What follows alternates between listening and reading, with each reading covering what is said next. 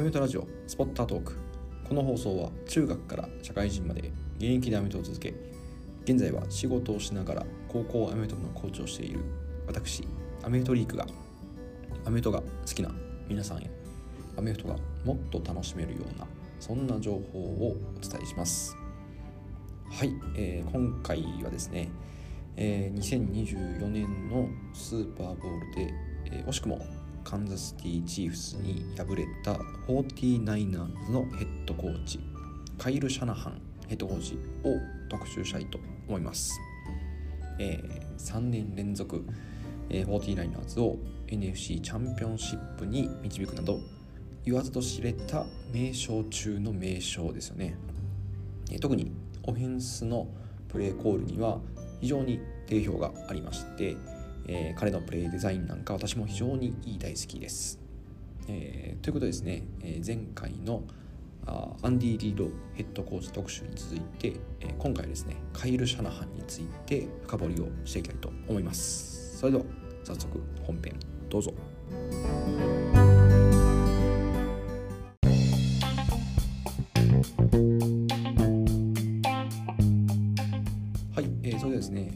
ル・シャナハンの経歴について、いろいろと見ていきたいと思います。カイル・マイケル・シャナハンはあ1979年の12月14日生まれということで、えー、NFL の 49ers のヘッドコーチなんですけども、もともと有名になったのはアトランタ・ファルコンズでオフェンスコーディネーターとして注目を集めたということでそこから、え、2016年にスーパーボールに導いたということですね。で、え、その後 49ers のヘッドコーチに就任してえ、3回 NFC のチャンピオンシップあごめんなさい3回、え、ディビジョンで、え、優勝をしまして、えー、そういうことですね。3回チャンピオンシップに勝ち上がってで4回、え、ポストシーズンに出場をしているということですね。で、えー、かつスーパーボールにも出場をしております、えー、そんなカイル・シャナハンなんですけども、えー、幼少期はですね生まれはミネアポリス出身ということでで、えお父さんがあ有名なマイク・シャナハン。で、えマイク・シャナハンは、えミニソタ大学でのコーチということですね。で後に NFL でもコーチをされているということでまああのコーチ一家なんですけどもえー、まあ、そんなあカイル・シャナハンはですね1994年にカリフォルニア州のサラトガのサラタガサラトガハイスクールに通いまして、えー、その後ですね、えー、コロラド州グリーンウッドビレッジのチェリークリークハイスクールに通いました。で、えー、その後ですねデューク大学で、奨学金を受け入れてえー、さらにレッドシャツの新入生としてテキサス大学オースティン校に転校。でそしてそのテキサス校オースティン校で、えー、そのロングホーンズとしてワイドレシーバーでプレー、しました。で、えー、まあそのワイドレシーバーではですね、えー、まああのかなり活躍はいろいろあったようなんですけども、えー、2003年にテキサス大学を卒業した直後、え、そのままあ UCLA のカール・ドレルの元で大学院助手として、えまあ、あのコーチングキャリアをスタートしたということですね。で、え、そこからあ2004年からあ NFL のヘッドコーチ NFL のコーチがあスタートしていくんですけども、え、まずは2004年タイムパベイバッカニアーズですねジョン・グルーデンヘッドコーチの下でオフェンスの、アシスタントコーチとして雇われると。で、そこで2年間した後ヒューストン・テキサンズで、えー、2006年にですね、今度は、ゲイリー・クビアクさんから、ヒューストン・テキサンズのワイドレシーバーコーチとして、雇われました。でこのクビアクさんはですね、ブロンコスで、カイル・シャナハンのお父さんのマイク・シャナハンの下でオフェンスコーディネーターを務めていたということで、まあ、そのつながりがあったということですね。で、えー、この時に当時カイル・シャナハンは NFL で最も若いポジションコーチを務めていたようです。で、え、その後テキサンズのクォーターバックコーチに昇進しましてで、えー、っとまあいろいろあのその頃はあミネソタ大学からの、え、オフェンスコーディネーターとかのオファーを受けてたんですけどもそれは断って、えーまあ、ずっとあテキサンズのクォーターバックコーチとなっておりました。で、えー、翌年2008年に、えー、シャナハンは、えー、テキサンズのコーディネーターということで、えーまあ、NFL で最も若いコーディネーターになったようです。2008年にコーディネーターになったのでなので29歳20当時29歳で、コーディネーターということですね。でこれは、ま、当時のいくと、えー、ニューイングランド・ペイトリオッツのジョシュ・マクダニエルズよりも3年以上年下だったようです。そして、えー、2010年、えー、今度はテキサンズを離れて、えー、お父さんのマイク・シャナハンと一緒にワシントン・レッドスキンズに入りました。でただですねこのワシントン・レッドスキンズのでの成績っていうところがあまあシャナハンのこのカイル・シャナハンですねのあの雇用がちょっとその何でしょう縁故式というか、まあ、お父さんがいるからっていうのでどうなんそれで入るどうなんだということがありましてで結構いろいろ疑問があったようですね。で、えー、さらにですね2012年にシャナハンはベンガルズに敗れた後に審判をちょっと侮辱するというような行為をしてしまってそれで、えーまあ、2万5000ドルの罰金を課されるというので、まあ、結構いろいろあまあシャナハンどうなんだというような懐疑的なあ目線があってで2013年に、えー、お父さんと一部のコーチングスタッフと一緒にレッドスキンズから解雇されるというようなことがありました、えー、そしてですね、えー、アトランタ・ファルコンズに2015年に新しいコーディネーターオフェンスコーディネーターとして、えー、シャナハンは雇われました。で、えー、2015年に、まあ、まずは8勝8敗という記録で、えー、翌年2016年にはあ11勝5敗ということでディビジョン優勝をして、え、スーパーボールに進出しました。で、まあ、そこで、えー、ニューイングランド・ペイトリオッツと、まあ、対戦して、えー、ファルコンズファンにとっては非常にいい、まあ、黒歴史となっている28対3というリードから逆転負けするというようなことがあってで、まあ、この時はですね、えー、シャナハンが、まあ、ボールコントロールを、まあ、しなかったということで、まあ、ちょっと批判を受けるというようなことも、えー、ありました。で、まあ、そんなあ敗戦があった後にですね2017年には、え、スーパーボールの翌日なんですけども 49ers のヘッドコーチとして6年契約を結びました。で、最初は6勝10敗ということなんですけども、えー、でかつ翌翌年が、えま、4勝しかできずで、2019年から、えーまあ、レギュラーシーズン13勝3敗で、えー、そのまま NFC、まあ、ディビジョンタイトル獲得で1位シード。で、え、その後プレーオフでも勝ち上がって再びスーパーボールの舞台に上がっていきます。で、え、ここではですね対戦相手はカンザスティチーフスに31対20で敗れてしまいました。ただですね、えー、シャナハンはこの NFL コーチ・オブ・ザ・イヤーを受賞するなどかなり、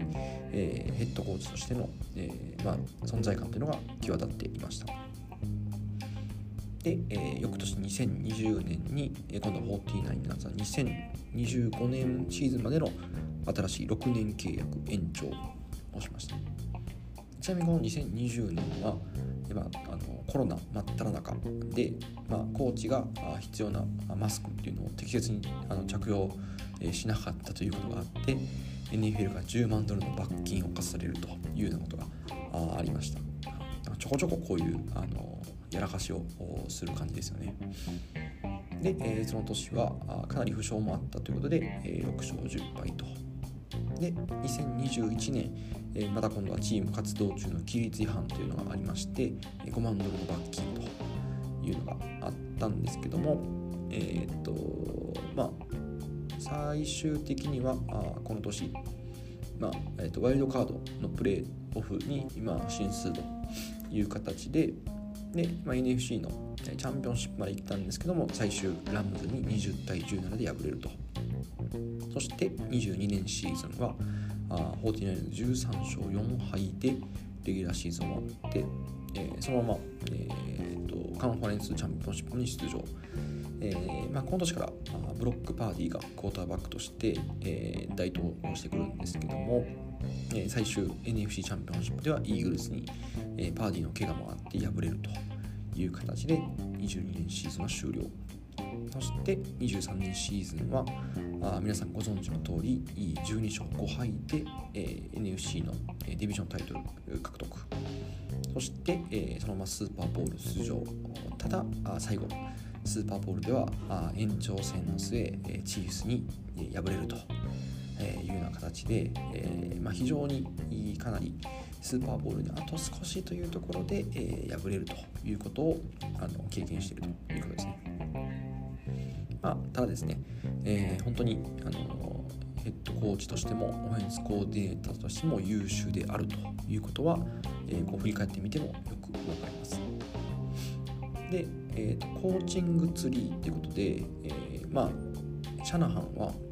過去6人のヘッドコーチの下で働いてきたということで、えー、カール・ダレルそして、えジョン・クルーデンこれはタンパベイ・バッカニアーズ時代そしてゲーリー・クビアックこれあのヒューストン・テキサンズ時代ですね。そしてマイク・シャナハンこれはワシントン・レッドスキンズでお父さんですね。そしてマイク・ペティンクリーブランド・ブラウンズ。そして、えダン・クインアトランタ・ファルコンズの下で、え働いてきたと。そしてシャナハン自体はあ4人の、えー、アシスタントコーチが、えー、今でも NFL か NCAA でヘッドコーチとして活躍しているということでジェフ・ハフリーボストン・カレッジ、えー、そしてロバート・サラニューヨーク・ジェッツそしてマイク・マクダニエルえマイアミ・ドルフィンズそしてデメコ・ライアンズヒューストン・テキサンズということで、えーまあ、シャナハン自身も複数のヘッドコーチの下で、え働いて、えそしてシャナハンの下で、え働いたコーチっていうのがまた違うところでもヘッドコーチをしているという形でこういう形で、えツリーとしてつな、がっていってるんですね。はい、というのがカイル・シャナハンのコーチの経歴でした。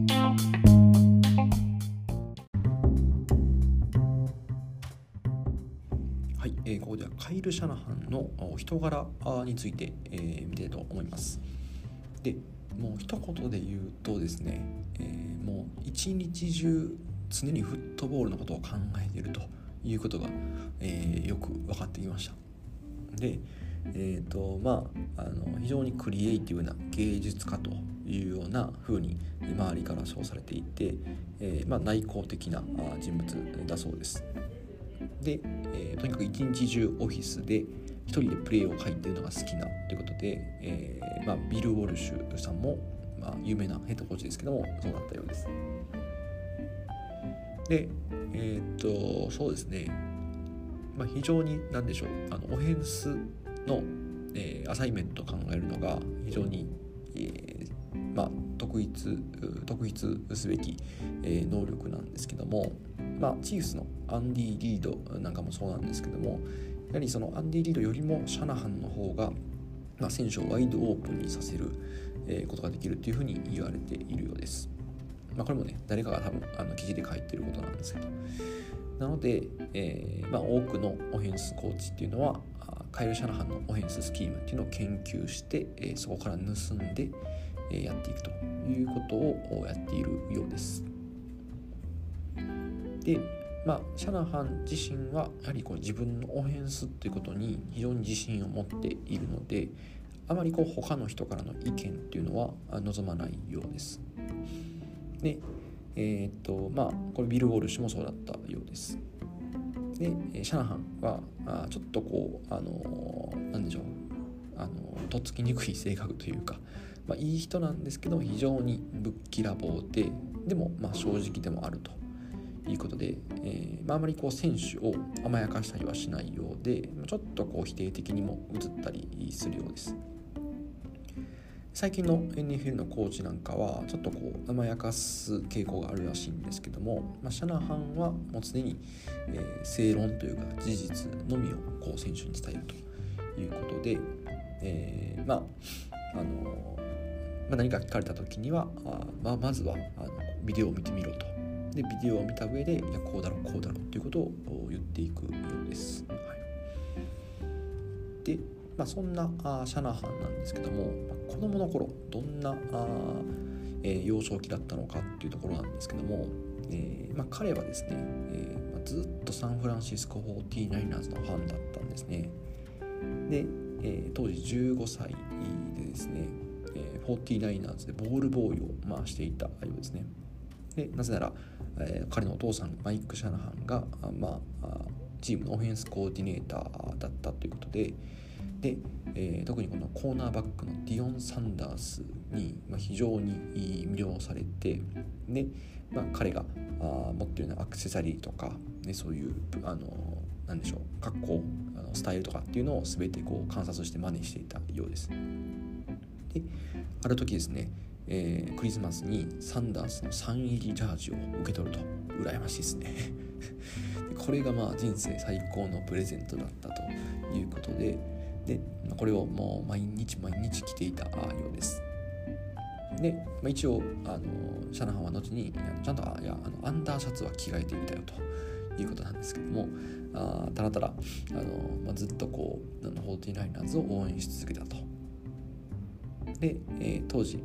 そうですねプレーオフ進出でスーパーボールというのもかかっていたので非常に、えー、そのナイナーズのユニフォームを着ていたということですね。というところですね。で、えっ、とまあとにかく非常に研究熱心のあの頃でそれはボールボーイをしていた時もそうですし、えー、その高校でワイドレシーバーとクォーターバックをしていた時っていうのももうとにかく、えー、例えば 49ers のジェリー・ライスが走ったランとかあルートとかジョン・テイラーが走ったルートっていうのをとにかくプレーごとに全て分解して見ていたようです。でやはりそうすることであの、まあ、自分がいつかヘッドコーチで活躍するためっていうところでずっとこう勉強していたようです。であのまあの大人になって、えー、コーチとして活躍するにあたって、まあ、こういろいろと、えーまあ、面談とかもあの当然あるようなんですけども、まあ、その時でも、えー、全く問題なくですねあの、まあ、若いけども、まあ、非常にあの異性が若さゆえの異性の良さと、え、もう一つあの誠実さっていうのを兼ね備えていてでしかもアメリカンフットボールっていうそのゲームに対して非常に理解があるということで、えー、選手たちは、まあ、そんなシャナハンについていってたようです。で、えーまあ、選手だけじゃなくて、えー、コーチに対しても非常に厳しい一面があるということなんですけども、まあ、ベテランの選手に対してベテランのコーチに対しては、まあ、積極的にアドバイスを求めていって、えー、聞いたことっていうのを自分の意思決定に、え、反映させるということですね。なのであの、まあ、あの自分があ若い時でもあの常にあの臆さずにどんどん人に質問していってたようです。でやはりそのフットボールの動画を見ながらミーティングってするとやはりこう選手はあのその姿っていうのに魅了されるようでして、えー、もう常にフットボールのことを一日中考えているようです。えー、最後にですねカイル・シャナハンがですね2006年に残した言葉なんですけども私は可能な限りの、えー、X と O、まあ、これ言うは丸×ですねのプレイヤー問題を研究しました。そして私はそのために一生を捧げました。私の目標は選手がフィールド上で持つ可能性のある質問に対して私が全て答えられるようにすることです。ということを、えー、まあ、残していましたで、まあ、やはりフットボールってまあ、もちろん丸抜だけではないんですけどもこういうそういう戦術に対して、え選手がいろいろ疑問に思ったりすることってあるんですよね。でそれに対してやはりこう明確な回答を出せるかどうかっていうところが、まあ、本当にこのフットボールコーチの資質かなというふうに、えー、私は思っていますなのですね、えーま、シャナハンが、ま、いろいろ、あの、戦術をコーディネーターとしてヘッドコーチとして出していたものに対して、えーまあ、全て答えを持っている状態じゃないといけないというようなことかなというふうに思いました。はい、ということで、えー、以上が、あ、カイル・シャナハンの、まあ、人からの部分のご紹介でした。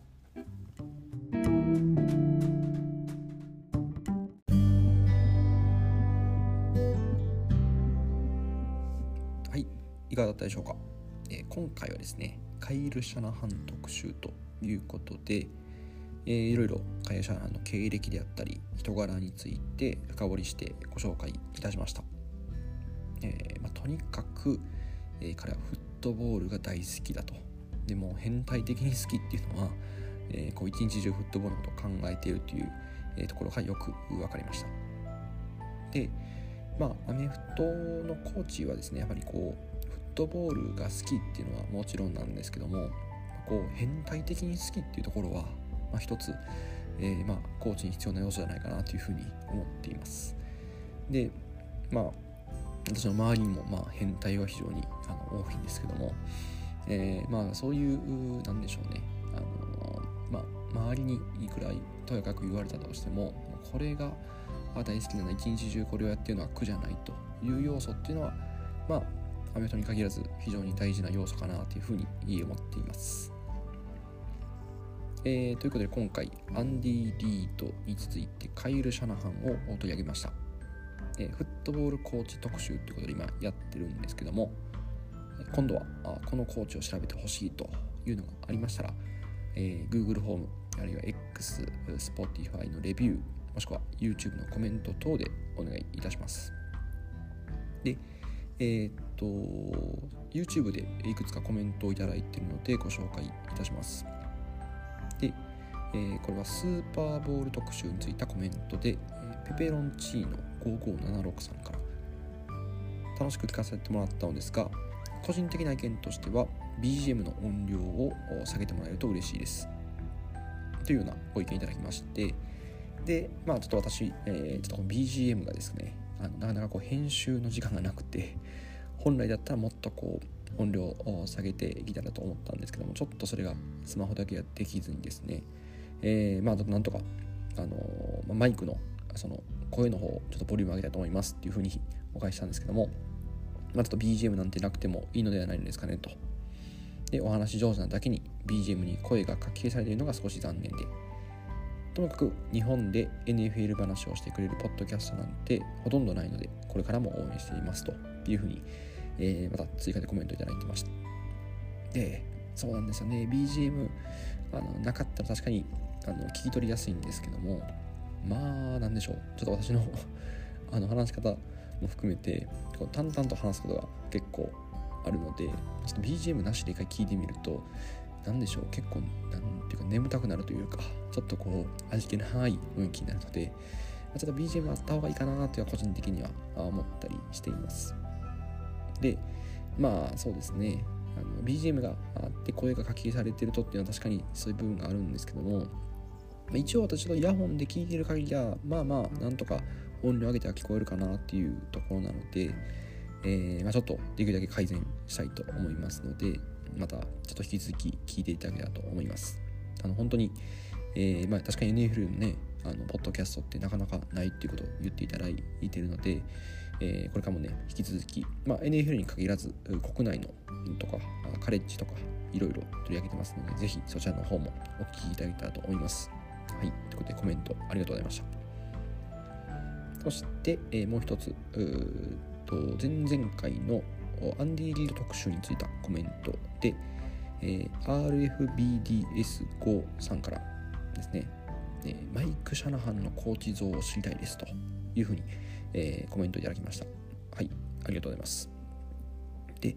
えー、そうですね、今回、そのマイク・シャナハンの息子のカイル・シャナハンを取り上げたんですけども、ちょっとそうですね、マイク・シャナハンも取り上げてみたいなと思っております。はいやはりこうねコーチングツリーみたいなのはちょっと一部今回でも触れましたけどもそういうところもちょっとね、えー、こうあのどんどんあの紐解いていくと面白いのかなと思っております今日もちょっと少しマイク・シャナハンの話は出てますけども、えー、ということで、まあ、あできればちょっとやりたいので、ぜひお楽しみください。えー、あとですね、えー、X、旧 Twitter の引用ポストをいただいてまして、で、そこでは、えーと、カズ坂本さんから、えー、引用リツイートをいただきました。はい。えーと、ポッドキャストは移動中など、ながら聞きできるのでいいですね。スーパーボール後の心の隙間をポッキャで埋めましょうというふうに、えー、コメントいただいております。えー、ありがとうございます。そうなんですよね。あの私もあのポッドキャストをよく聞いてるんですけども、まあ、こうなんでしょうね。ながら聞きできるので、えー、まあ、家事をしたり、通勤したり、そういう隙間隙間で、聞いていただけるのは非常に、え私もありがたいなと。聞く側もそうですし、えー、まあ、の思っております。で、まあ、スーパーボール終わってね、確かに、えー、まあ、結構私も心の隙間が空いてしまったんですけども、まあ、皆さんも多分ね、同じようなお気持ちですよね。ということで、えー、ぜひね、えーま、皆さん、こんな形で、えま、ポッドキャストを聞いていただけたらと思いますので、え、また引き続きよろしくお願いいたします。え、コメントありがとうございます。でこういう形ですね、えー、何かしらのあの媒体で皆さんが、え、やりやすい形で構いませんので、え、コメントいただけましたら、あのこんな形で紹介したいと思いますので、また引き続きよろしくお願いいたします。